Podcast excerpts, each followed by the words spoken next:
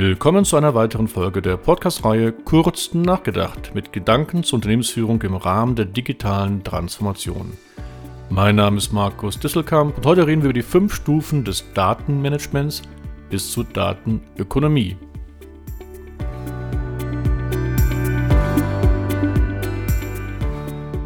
Alle reden von Daten, dem neuen Öl der Internetwirtschaft, von Datenmanagement und von Datenökonomie, aber Viele Firmen tun sich immer noch schwer, überhaupt ihre Daten zu sammeln und zielorientiert zu verwenden. Und daher meine vier plus eine Stufen des Datenmanagements bis zur Datenökonomie und orientieren tue ich mich dabei mehr oder weniger an dem sogenannten Industrie 4.0 Entwicklungspfad der FIR an der RWTH Haaren.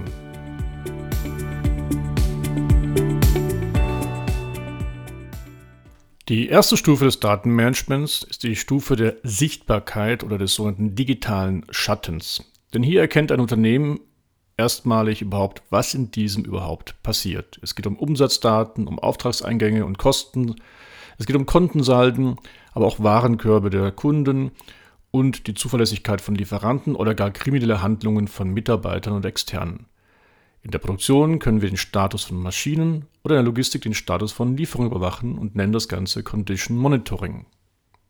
Klassische Software-Systeme dienen dann der Analyse von den Daten, wie dem sogenannten Data Warehousing oder Data Mining. Und dadurch können wir bereits erste Erkenntnisse dann sammeln und irgendwelche Reporting-Dashboards aufbereiten. Doch schon diese erste Stufe des Datenmanagements wird von vielen Unternehmen gar nicht erreicht. Man sieht zwar noch die Umsätze und auch Kosten, doch es fehlt ja der digitale Schatten dann bei den Kunden, Produktions- und Logistikdaten. Klassische Probleme dabei sind die ganzen Datensilos und Systeminseln, die bei vielen Firmen immer noch nicht integriert miteinander sind, oder generell Probleme bei der Umsetzung einer DSGVO-konformen Vorgehensweise, wie zum Beispiel fehlenden Einwilligungserklärungen.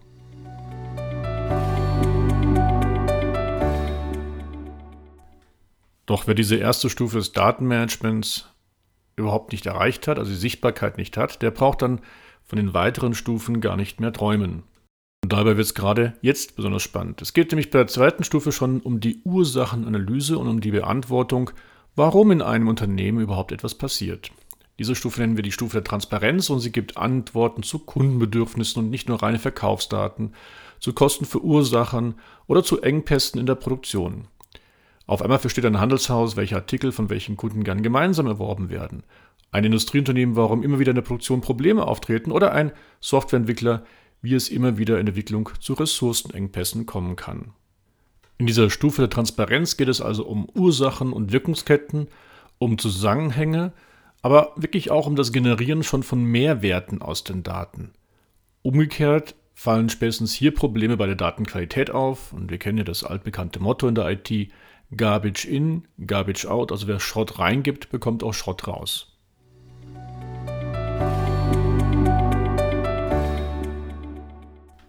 Die ersten beiden Stufen des Datenmanagements schauten auf die Vergangenheit und versuchten Rückschlüsse auf die Gegenwart zu ziehen.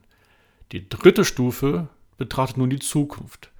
Es geht um die Prognosefähigkeit, dank der Simulation verschiedener Zukunftsszenarien und Wahrscheinlichkeiten. Es geht also um die Frage, was in einem Unternehmen passieren wird. Und mögliche Themen sind dabei die Reaktion der Kunden auf Maßnahmen des Vertriebs und Marketings, wie zum Beispiel Preisanpassungen oder eine verstärkte Besuchfrequenz des Außendienstes, aber auch zukünftige Herausforderungen der Supply Chain, wie Lieferengpässe oder Nachbestellungen, oder die Vorhersage möglicher Leistungsverluste von Maschinen und den daraus resultierenden möglichen Wartungsmaßnahmen. So, ich hatte es ja schon in der letzten Stufe gesagt, wir versuchen ja mit Daten Mehrwerte zu generieren. Und einige berühmte Beispiele von erfolgreichen Mehrwerten dank Prognosen kommen von der Firma Google. Denkt man nur an die Stauvorhersagen über Google Maps oder heute schon Analysen, wo Google unser Suchverhalten aufbereitet und beispielsweise feststellt, welche Krankheiten sich gerade in welchen Regionen ausbreiten.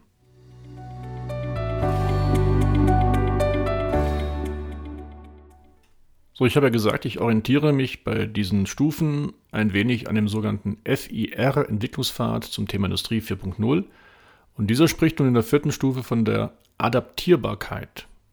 Ich aber wechsle lieber an dieser Stelle auf den Begriff der Autonomie, denn hier können Systeme dank der Daten und ohne den Eingriff von Menschen autonome Entscheidungen treffen.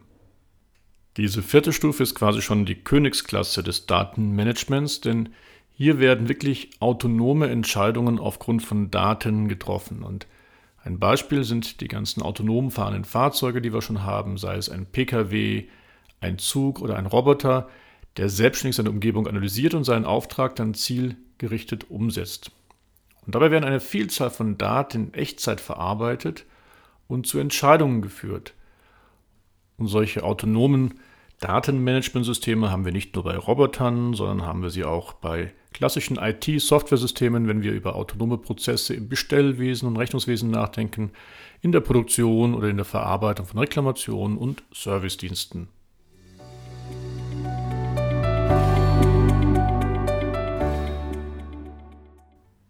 Die fünfte Stufe des Datenmanagements ist nun eine parallele Stufe, die im bekannten Industrie 4.0 Entwicklungspfad der FIR an der RWTH Aachen gar nicht explizit erwähnt wird.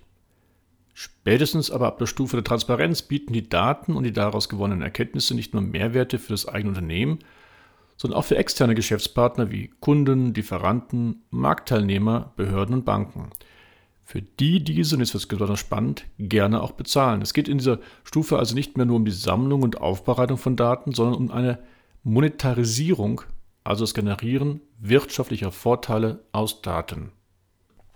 Bei der Phase der Monetarisierung geht es gar nicht direkt darum, sofort Geld zu verdienen, indem wir Daten weiterverkaufen, sondern indem wir aus Daten für uns selbst ökonomische Vorteile generieren. Das kann schon sein durch die viel bessere Kenntnis über unsere Kunden können wir das Sortiment, was wir ihnen verkaufen, erweitern. Also wir steigern den Umsatz pro Kunde. Oder weil wir ihn besser kennen, können wir sogar die Margen ihm gegenüber erhöhen. Kann aber auch sein, dass wir einfach genauer wissen, wo wir Kosten reduzieren müssen und damit Geld einsparen. Oder wir können bisherige kriminelle Handlungen vermeiden und die daraus resultierenden Verluste eben komplett eindämmen.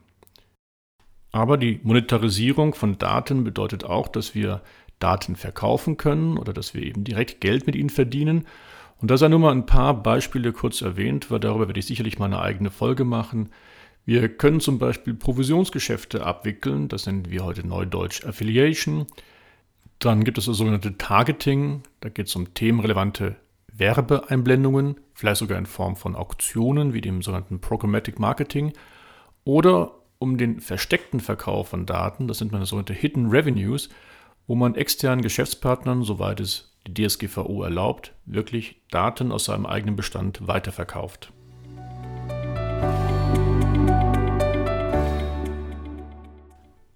Kurzum, es reicht nicht mehr aus, nur in unterschiedlichen Töpfen Daten zu generieren und zu sammeln. Das ist die Grundbasis von allem, das ist also Mindestanforderungen. Die Daten müssen vielmehr miteinander integriert und verbunden werden, um sie dann intelligent auszuwerten und ökonomische Vorteile daraus zu schaffen. Erst dann sprechen wir nicht mehr nur vom Datenmanagement, sondern von Datenökonomie, also einem der zentralen Megatrends der digitalen Transformation. Aber hier wird es für manche Unternehmen schwierig, denn es stellt sich die Frage, inwieweit wirklich ein Unternehmen seine Daten auch weiterverarbeiten kann. Nehmen wir einen Hersteller von Elektrobauteilen oder einen Anlagenbauer, diese verlieren bei einem klassischen Geschäftsmodell den Zugang zu den Daten ihrer Bauteile ab dem Moment, wo diese bei ihren Industriekunden verbaut sind. Also wer als Lieferant für die Automobilindustrie eine Maschine produziert und diese dann am Ende wirklich bei einem Automobilhersteller dort in der Produktionskette ist, dieser ursprüngliche Lieferant der Maschine bekommt ja nicht Informationen aus der laufenden Produktion des PKWs. Es sei denn, man bietet moderne Lösungen im Rahmen eines modernen Geschäftsmodells, wie zum Beispiel Vorhersagen von Wartungen, also im berühmten Predictive Maintenance, oder modernen Ertragsmodellen wie Leasing oder Hardware as a Service.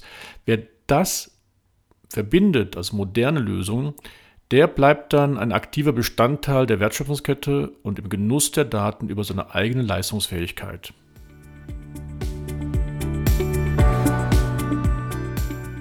Ja, und da sind wir wieder in unserem berühmten Dilemma.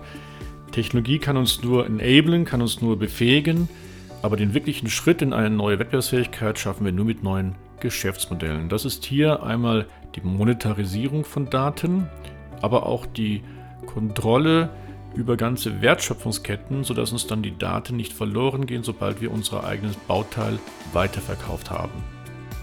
Aber deswegen reden wir auch nicht mehr von Datenmanagement, sondern von Datenökonomie.